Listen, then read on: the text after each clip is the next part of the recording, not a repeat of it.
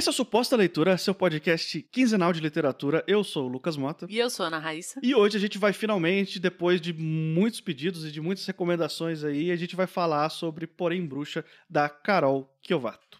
Vocês devem ter reparado aí na postagem desse podcast que agora o Suposta Leitura tá com cara nova. A gente tem uma marca nova, uma, uma logo nova e toda reformulada. Inclusive, a gente incorporou o SPL, que foi uma. Quem usou pela primeira vez foi um ouvinte nosso, né, Raíssa? Foi o Pedro Henrique, ele mandou uma mensagem pra gente no inbox, né? Trocou uma ideia com a gente e ele usou o SPL e a gente tinha comentado, ah, que legal. E foi uma coisa que a gente começou a usar internamente na troca de mensagens. Eu e o Lucas também meio que começamos a usar e a gente foi começando começando a usar nos stories e a gente incorporou na marca agora. A gente quer saber a opinião de vocês. Vocês gostaram? É, se vocês acham que tá a cara do podcast, porque a nossa ideia era dessa reformulação era realmente deixar as coisas mais a cara do podcast à medida que o podcast vai amadurecendo. E assim, é importante a gente dar os créditos aqui para quem merece. Quem cuidou dessa reformulação pra gente foi a Gabi Fontes, que é designer, ilustradora, e por um acaso é minha esposa, olha aí. Ela tá aqui salvando toda a identidade visual nossa, né? Quem escuta nossa leitura desde o comecinho deve lembrar daquela primeira capa que era parecia uma bula de remédio porque eu fiz no Photoshop de 5 minutos. E aí a Gabi veio salvar a gente com o tempo. Então, é, é isso, gente. A gente tem uma identidade visual nova. A gente espera que vocês curtam aí, comentem. E se você não viu, dá uma olhada tanto no Instagram quanto no Twitter que tem uma brincadeirinha lá com o lançamento dessa marca também feita pela Gabi aí para você saber como é que vai ser a nossa cara agora.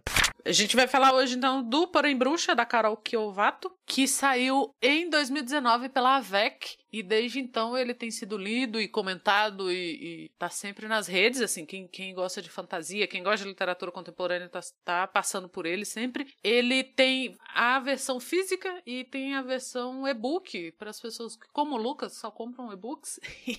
a versão física é de 2019, como eu disse, mas o, o e-book é de 2020 e aí você encontra ele na Amazon, né, se você lê Kindle, na Google Books e por aí. Ele tá, tá sendo muito comentado, ele tá sendo muito vendido eu imagino. Ele tá sempre. Vira e mexe, ele aparece nas listas ali de, de recomendação. E o Lucas vai dar a sinopse pra gente, porque esse episódio é um episódio de recomendação. Mas, assim, a gente não vai dar grandes spoilers sobre o enredo. A gente vai discutir alguns aspectos que a gente achou relevante na nossa leitura. E eu vou pedir pro Lucas puxar a sinopse e já começar a falar, porque essa foi a indicação do Lucas. Bom, a sinopse aqui, a gente tem um livro de fantasia urbana, nos moldes clássicos do gênero fantasia urbana mesmo, que é aquela fantasia que acontece na cidade no geralmente, em sua maioria, nos tempos atuais, né? E a gente tem uma protagonista que é a Isis, e ela é uma bruxa. Existe todo um universo mágico, só que esse universo mágico não é conhecido pela maioria das pessoas. Então, para todos os efeitos, ela é uma bruxa disfarçada no mundo dos comuns, assim. Ela tem um trabalho, ela tem que investigar crimes, ajudar a desvendar crimes que envolvam algum tipo de uso de magia. Só que ela, por razões que a gente vai descobrir ao longo da leitura, ela também gosta de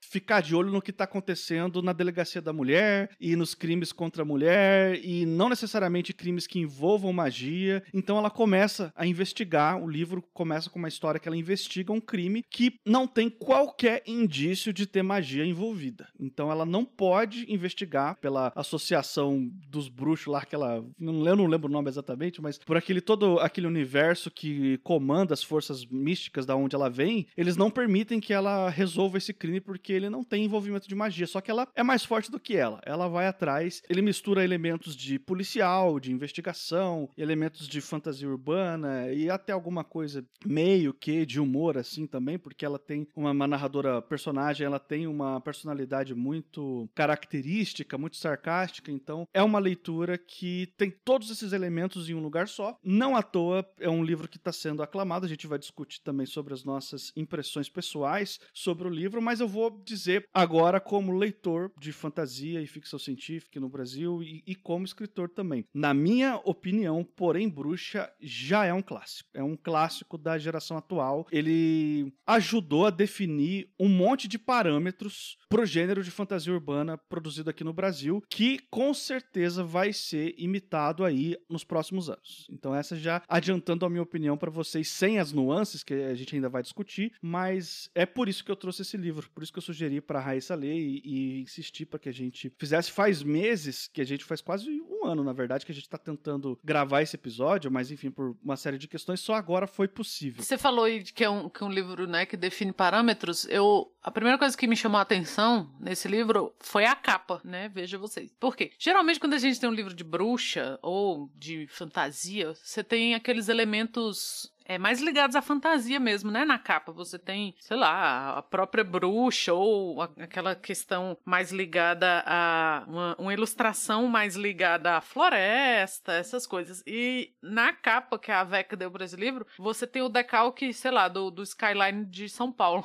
E aí foi uma coisa que eu achei muito legal, né? Você tem em negativo assim, né? Já mostra que, que apesar de ser uma fantasia de bruxa, é uma fantasia urbana. E eu, eu gostei muito da capa. Eu não sou uma leitora leitora de policial, de livro policial, de, de investigação e tal. Aliás, eu não gosto do nome de livro policial porque geralmente a polícia não investiga, né? Alô, Freixo, me, me dá um like quem ouve esse episódio. Então, assim, não é, mas é porque a gente tem essa ideia, né, do que já vem, sei lá, de Agatha Christie e tal. Mas essa, é, eu gosto de falar de, de livros de investigação. Eu não sou uma leitora desse tipo de livro. É, e não é por não gostar, não, é por não, não, não tive muito contato. A gente acaba lendo mais o que, que fica no nosso radar ali, né? Mas eu acho que puxando as lembranças do pouco que eu li dessa, desse estilo, assim, de, de, é um livro que faz a investigação ou esse gênero policial não ser batido, porque é, é difícil, eu acho, você, você escrever, você se manter no, no gênero sem, sem repetir fórmula, sem ser chato. E esse aspecto, assim, eu achei muito interessante, como ela conseguiu trabalhar o gênero policial com o gênero da fantasia. Porque seria muito fácil você, sendo uma bruxa, resolver as coisas, porque você pode usar magia. Ela tem que, que monitorar, né, o que envolve forças sobrenaturais ali na região de São Paulo. Não seria muito um trabalho de investigação policial, né? E não, assim, como, como ela mesma, a personagem, elas tem as suas obrigações ali de não se meter em crimes que não envolvam forças sobrenaturais, embora ela se meta. E quem não faria isso, né? Você pode segurar um prédio com magia para ele não cair na cabeça das pessoas, você não vai segurar?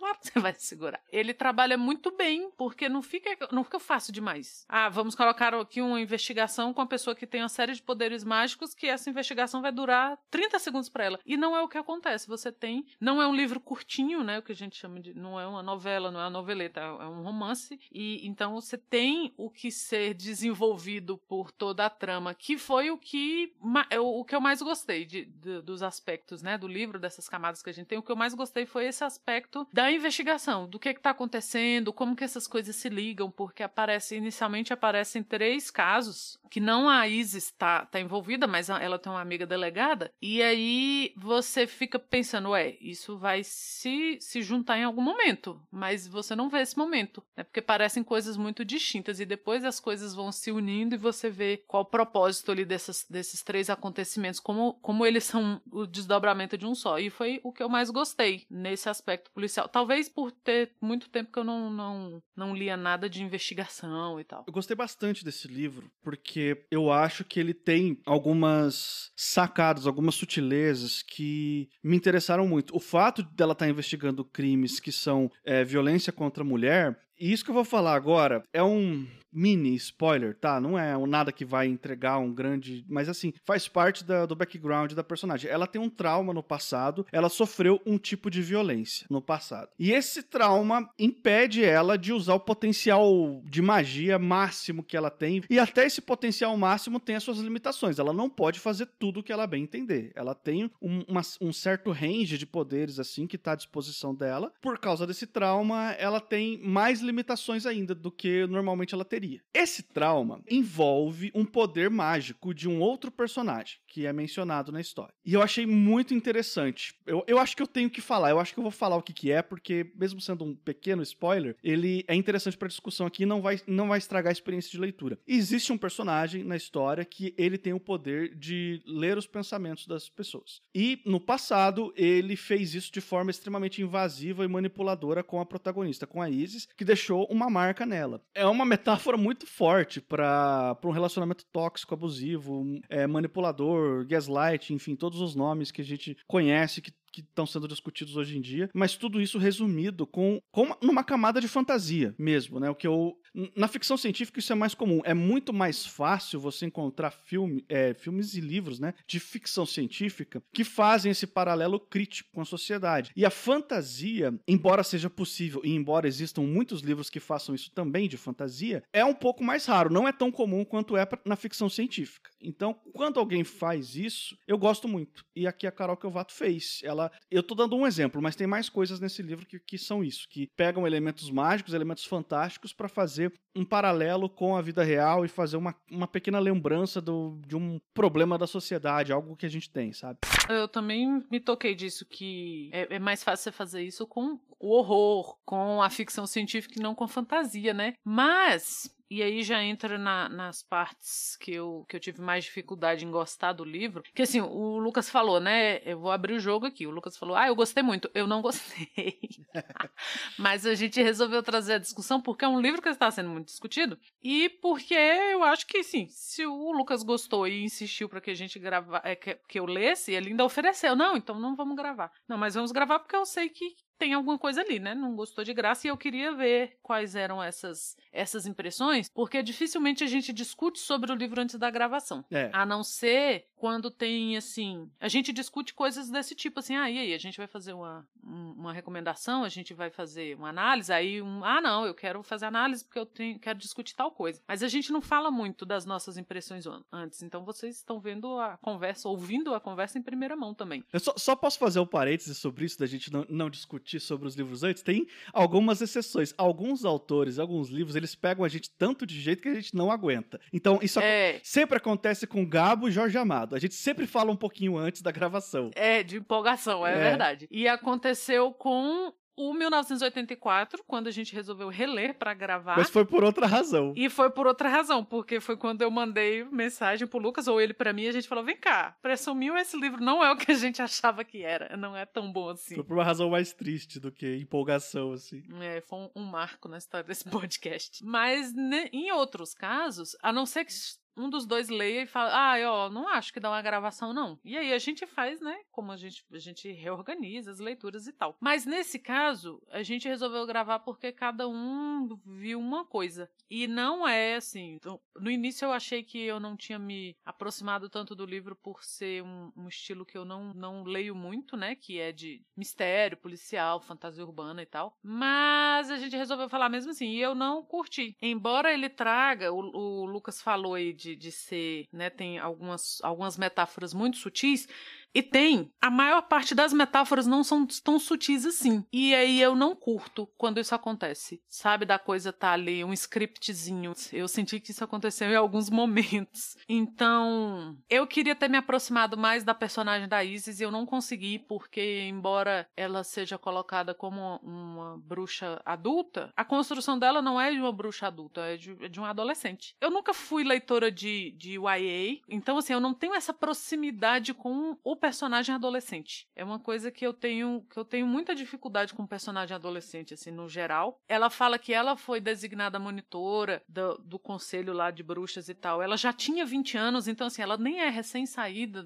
da adolescência, mas não não achei. Eu acho que o potencial dela de tanto da personagem quanto do livro, de ter essas metáforas sutis é muito forte, mas ele não acontece. Sabe? Algumas coisas ficaram muito escancaradas, algumas coisas ficaram muito. Apesar da Isis, você vê que ela tem, que moralmente, né, ela tem as suas. Ela tem os seus motivos, e que são motivos que eu acho muito válidos. É assim, ela não deixa de, de ajudar uma amiga, um amigo, ela, ela não deixa de reagir às, às situações de injustiça ela é muito sensível, né, às injustiças que acontecem, eu achei que ficou uma listinha, sabe, de coisas, uma listinha de tudo que está que tá sendo discutido. Então vamos falar sobre a corrupção policial e aqui eu vou falar sobre travestis e como as travestis são são marginalizadas e aqui eu vou falar. Então eu não achei sutil e isso, enquanto leitora, me incomoda que a coisa seja tão descrita e tão na cara. Olha, nós vamos ficar putos nesse momento porque não sei o quê. Mas é um livro muito bem pesquisado. Eu não acho a Carol Kiovato é é uma pesquisadora da, do literalmente assim, ela trabalha, eu, eu vi que ela faz doutorado na área. É uma pesquisa muito bem feita, né? É, é uma pesquisa proposital acerca de, de religiões afro-brasileiras acerca do tema da bruxa, acerca das situações sociais que estão sendo discutidas, questão da mulher, a questão de gênero, de sexualidade e tal. Então a pesquisa é muito bem feita. Como essa pesquisa foi usada para se transformar num enredo, não me agradou. É como se as camadas tivessem ficado muito aparentes. Eu acho que é isso. Eu fiquei pensando por que, que eu não tinha gostado e eu acho que é isso. Conversando agora com você, Lucas, eu acho que essas camadas que tentaram ser trabalhadas ficaram muito aparentes, ficaram tudo meio no mesmo plano. Entendi. Sabe? Então eu, eu acho pouco sutil. E aí foi isso que me afastou tanto do livro, de não ter me emocionado muito. A trama do mistério, da investigação, me chamou mais atenção do que todas as outras coisas. Ó, eu entendo o seu ponto, eu entendo totalmente o que você tá falando, e tem uma coisa do que você falou que eu concordo. Eu também não tive muita dificuldade de enxergar a Isis como uma adulta. Para mim, ela tem muito mais cara de adolescente, assim, do que de adulto, mas enfim. A gente pode só ser dois velhos achando que agora todo mundo que é mais novo que a gente é adolescente, entendeu? né? Nossa, tem menos de 30 adolescentes. Exatamente. Mas eu, eu tive essa impressão também. Agora, sobre isso que você falou, dela falar muito na cara sobre certas coisas e expor de uma maneira não sutil certas coisas, eu concordo que tem algumas coisas que não são sutis mesmo. Eu concordo que tem algumas coisas que são mais na cara. Entretanto, a gente tem um histórico da, da ficção fantástica, e o, o que eu me refiro com ficção fantástica é fantasia, ficção científica, terror e subgêneros, né? Tem um histórico da ficção fantástica brasileira de não tratar dessas questões e de fazer vista grossa para essas questões durante muito, muito tempo. Isso tem sido revisto aos poucos, nos últimos anos, com as publicações que estão saindo agora. E eu acho que na literatura brasileira como um todo rola uma, uma vista grossa a respeito de muitos temas que estão aí há muito tempo e não são representados da, da devida forma na literatura. Mas especificamente falando de ficção fantástica, essa carência que a gente tem de lidar com certos temas faz com que certas coisas que estão na cara, elas são recebidas de, de bom grado. O pessoal acaba gostando porque existe realmente um, um, uma dívida artística dentro do gênero em relação a algumas coisas, sabe? Então o pessoal acaba que tá tanto tempo querendo uma história assim, que quando essa história vem, não que Porém Bruxa seja o primeiro a fazer isso, não é, tá rolando isso há algum tempo já, mas ela faz isso de uma maneira muito específica que eu acho que vai ajudar a redefinir o gênero. É o que eu falei na, lá no começo, né? Então tá na cara sim, mas foi bem recebido porque o gênero tava carente desse tipo de coisa, entendeu? Eu acho que eu expliquei direito, né? Ficou claro? Ah, explicou, foi. Entendi, entendi o seu. E, e concordo. É aquela coisa que a gente sempre fala que eu não gostar não quer dizer que esteja ruim. O Lucas não gostar não Exatamente. quer dizer que seja ruim. Às vezes é. Porque papel, ace... porque papel aceita qualquer Não, e outra coisa, a gente não pode ignorar que nós gostamos de uma série de coisas que são horríveis. Eu não gosto de nada horrível. Eu gosto de Ramones pra caramba e eu admito que é horrível, que é uma banda muito ruim. não, Eu gosto, Ai, eu depois... gosto de punk rock brasileiro, tipo Garotos Podres, Cólera. Você vai pegar as primeiras gravações e vai falar que é bom. Não é bom. Eu, mas eu gosto, eu adoro, entendeu? Não tem problema gostar de coisa ruim também. É, não tem problema gostar de coisa ruim. Mas a gente não tá falando aqui de um livro mal feito. Uma coisa seria falar: olha, esse livro não teve pesquisa nenhuma, a edição não tá boa, é uma escrita relaxada. Não é, não é o caso, em nenhum momento, assim. A gente tá falando de, de questões mais profundas, porque é um livro que é bem trabalhado. Como eu falei, a, a pesquisa da Carol tá ali. Você sabe que é um livro que, que teve um trabalho de pesquisa. Ela não leva a escrita para aquele lado que a gente sabe que às vezes a, a tendência é, né? Ah, do jeito que eu pensei já saiu e o livro está pronto. Não é, mas também a gente tem que ver os momentos de leitura de cada pessoa. É o que você tá falando, assim. Ele foi bem recebido porque tinha uma carência nesse meio. Como eu sou uma leitora que não é uma leitura desse meio, que não é uma leitura que, né, assim, eu não sou entusiasta da fantasia, ou entusiasta da fantasia urbana, sabe? Sabe? Um entusiasta de personagens adolescentes, porque agora eu vou, vou partir desse pressuposto, assim, que eu sei que não, não foi só que eu pensei, você comentou a mesma coisa e outras pessoas que eu, que eu li falando sobre esse livro tiveram essa, essa impressão também. São coisas que para mim não funcionam. Não funcionam porque estão mal feitas. Porque eu tenho uma carga de leitura que é completamente diferente da carga de leitura de pessoas que, que preferem fantasia ou preferem mistério ou preferem policial e essas coisas. Mas, né, a gente também sabe sabe que não é só de elogios que vive a literatura ou a arte no geral. Nossa, mas Raíssa, você falou um negócio agora que me deu um, um, um pensamento aqui que eu acho que eu, eu queria colocar aqui, porque eu acho que faz todo sentido isso que você falou. Para quem curte o gênero fantasia urbana, por exemplo, o Neil Gaiman é um dos grandes nomes talvez um dos maiores, se não for o maior nome dentro do gênero fantasia urbana. E para quem lê Neil Gaiman há muito tempo e curte ver ele retratando Londres ou até os Estados Unidos, com aquela pegada de fantasia urbana dele, pegar um livro que se passa em São Paulo e tem a nossa cara, tem o nosso jeito, a gente, a gente vibra. A gente que tem essa tradição de ler dentro do gênero, pegar um livro como Porém Bruxa, tem um significado especial pra gente. Eu acho que isso que você falou, você matou a charada. É isso, entendeu? Faz sentido.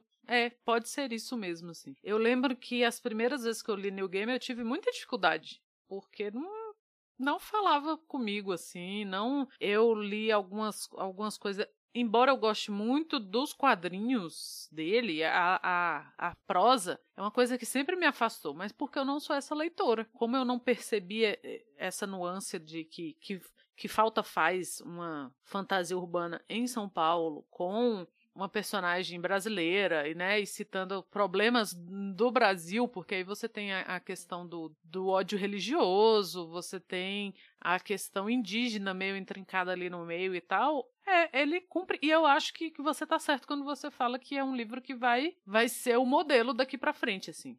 Quem escreve é, é, fantasia urbana e lê esse livro, agora tem uma obrigação maior de, de, de ir além, sabe? Da mesma forma que o leitor de fantasia urbana brasileiro que gostou desse livro, agora ele vai exigir mais, porque foi um salto pra frente.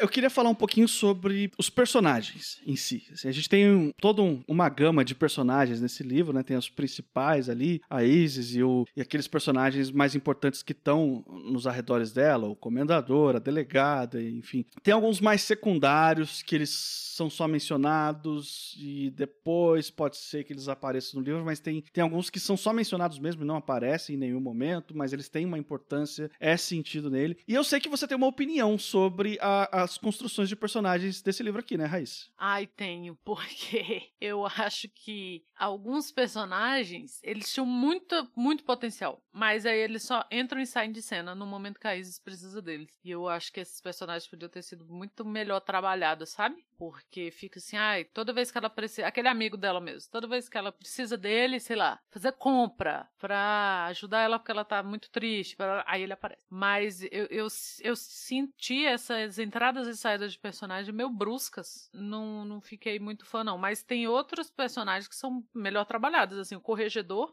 a personagem do Corregedor, ele é melhor trabalhado. Eu acho que, que a gente, quando esses personagens são mais misteriosos, assim, no sentido de que a gente não eles são propositalmente mais misteriosos, a gente sabe pouco deles porque eles propositalmente mostram-se pouco, né? Você não sabe muito o que ele tá pensando, o que ele tá sentindo, o que ele fez. Tem umas horas que ele some e a Isis fica meio sem saber o que, que ele para onde ele foi e tal. Eles geralmente resultam em personagens mais interessantes, e é o caso dele, assim. A personagem da, da amiga dela, da Helena, que é delegada, eu gostei muito.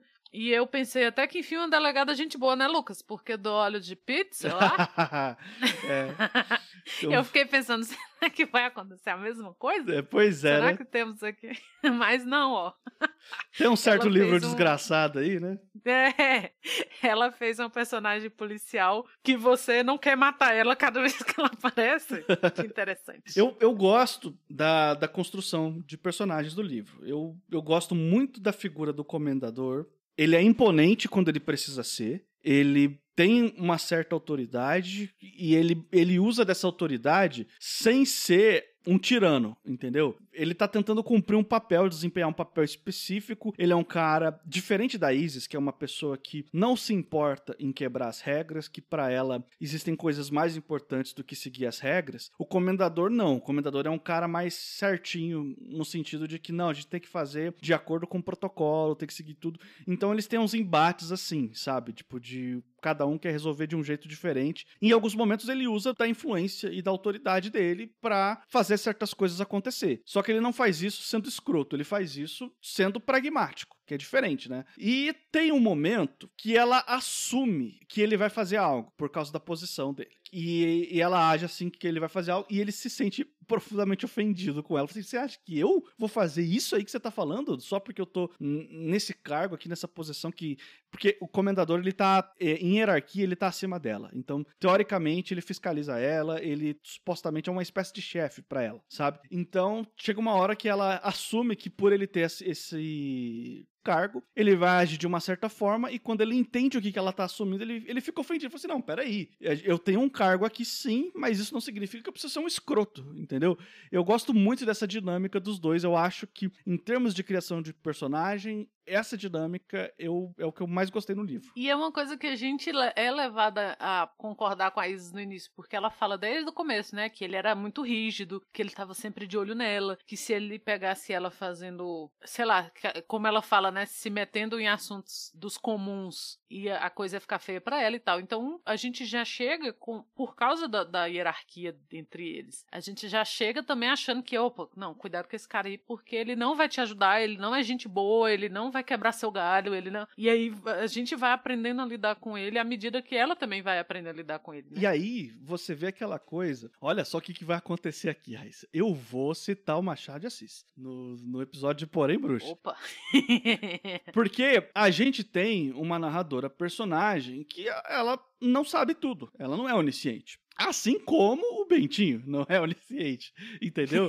e a gente é apresentado essa história pela lá no caso do Dom Casmurro pelo, pelos olhos do Bentinho, então a gente só tem a opinião dele e a gente tem que quando a gente discorda do Bentinho, a gente tem que extrapolar a opinião dele para interpretar o livro e, e, falar assim, não, ó, isso aqui é uma visão dele, ele é um cara problemático por causa disso, disso, daquilo outro. Isso acontece, é claro, em menor escala aqui no Porém Bruxa, nesse primeiro ato, quando ela constrói essa figura do comendador e a gente acredita que o Comendador é exatamente assim, como ela tá falando. Quando eles têm uma, uma, primeira interação, um momento de discussão, assim, eles começam a conversar um pouquinho mais, você começa a chegar à conclusão que ele não tem nada a ver com aquilo que ela estava descrevendo pra gente. É, é uma questão de que a narradora apresentou de um jeito e a gente, leitor, em algum momento a gente teve que extrapolar essa apresentação para entender de fato quem era aquele personagem, porque aquela apresentação era uma apresentação enviesada pela ótica daquela personagem que por causa de determinadas razões que você vai saber ao ler o livro, ela tem aquela visão. E ela não pode ter outra visão. Faz sentido que ela tenha essa visão mesmo, assim como faz todo sentido o Bentinho ter a visão maluca dele lá no Dom Casmurro, entendeu? Eu acho muito interessante isso, porque é muito fácil fácil você ter um narrador em primeira pessoa onisciente, que sabe tudo, que sabe mais que a personagem, que sabe. Então, quando o narrador é essa personagem e você vai descobrindo coisas junto com, com ela, eu acho que isso deixa a narrativa mais rica. E é por isso que a gente tropeça tanto em analisar livros que o narrador não é esse narrador que sabe tudo. E a gente é tentado a confiar nele o tempo todo. Do jeito que a gente confia na Isis, de que, ah, fulano é assim, fulano é assado, barará. Principalmente em relação ao superior dela. E é por isso que a gente acredita no Bentinho o tempo todo, que Capitu traiu, e a gente acha que a grande discussão da literatura brasileira é se Capitu traiu ou não, e na verdade não é. Talvez eu possa mudar de, de opinião algum dia, mas ainda não mudei. Não é essa a grande discussão. O problema é que a gente acha que porque o Bentinho está contando a história, ele sabe tudo, e não sabe. E aí na,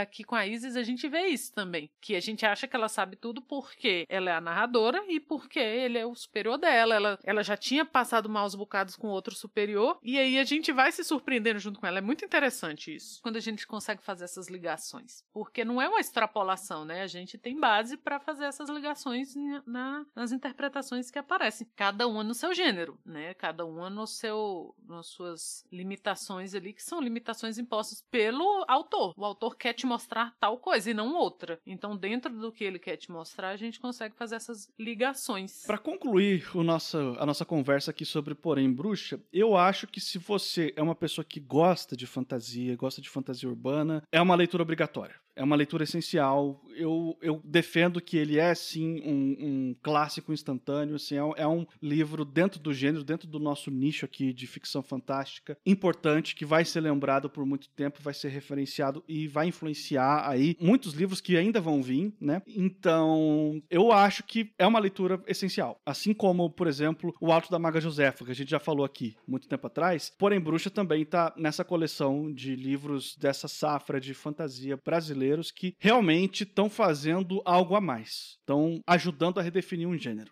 É isso, estamos chegando ao final de mais um podcast. Se por um acaso esse aqui é o primeiro suposta leitura que você está ouvindo, eu quero te lembrar que esse aqui é um podcast quinzenal, sempre às quartas-feiras vai sair um episódio novo falando de literatura. Não esquece de assinar o feed do Suposta Leitura, é só procurar por Suposta Leitura em qualquer aplicativo de podcast aí da sua preferência, a gente está em todos, incluindo o Spotify. E a gente está nas redes sociais, a gente sempre comenta aqui do nosso Instagram principalmente, mas a gente também está no Twitter, é suposta leitura. Se quiser mandar um e-mail pra gente, é supostaleitura.gmail.com eu sou o Lucas Mota, você vai me encontrar no Twitter e no Instagram no arroba mrlucasmota. E eu sou a Ana Raíssa, eu também tô lá no Twitter, é Ana Raíssa, tudo junto com dois N's, dois R's e dois S's. E daqui 15 dias estamos de volta.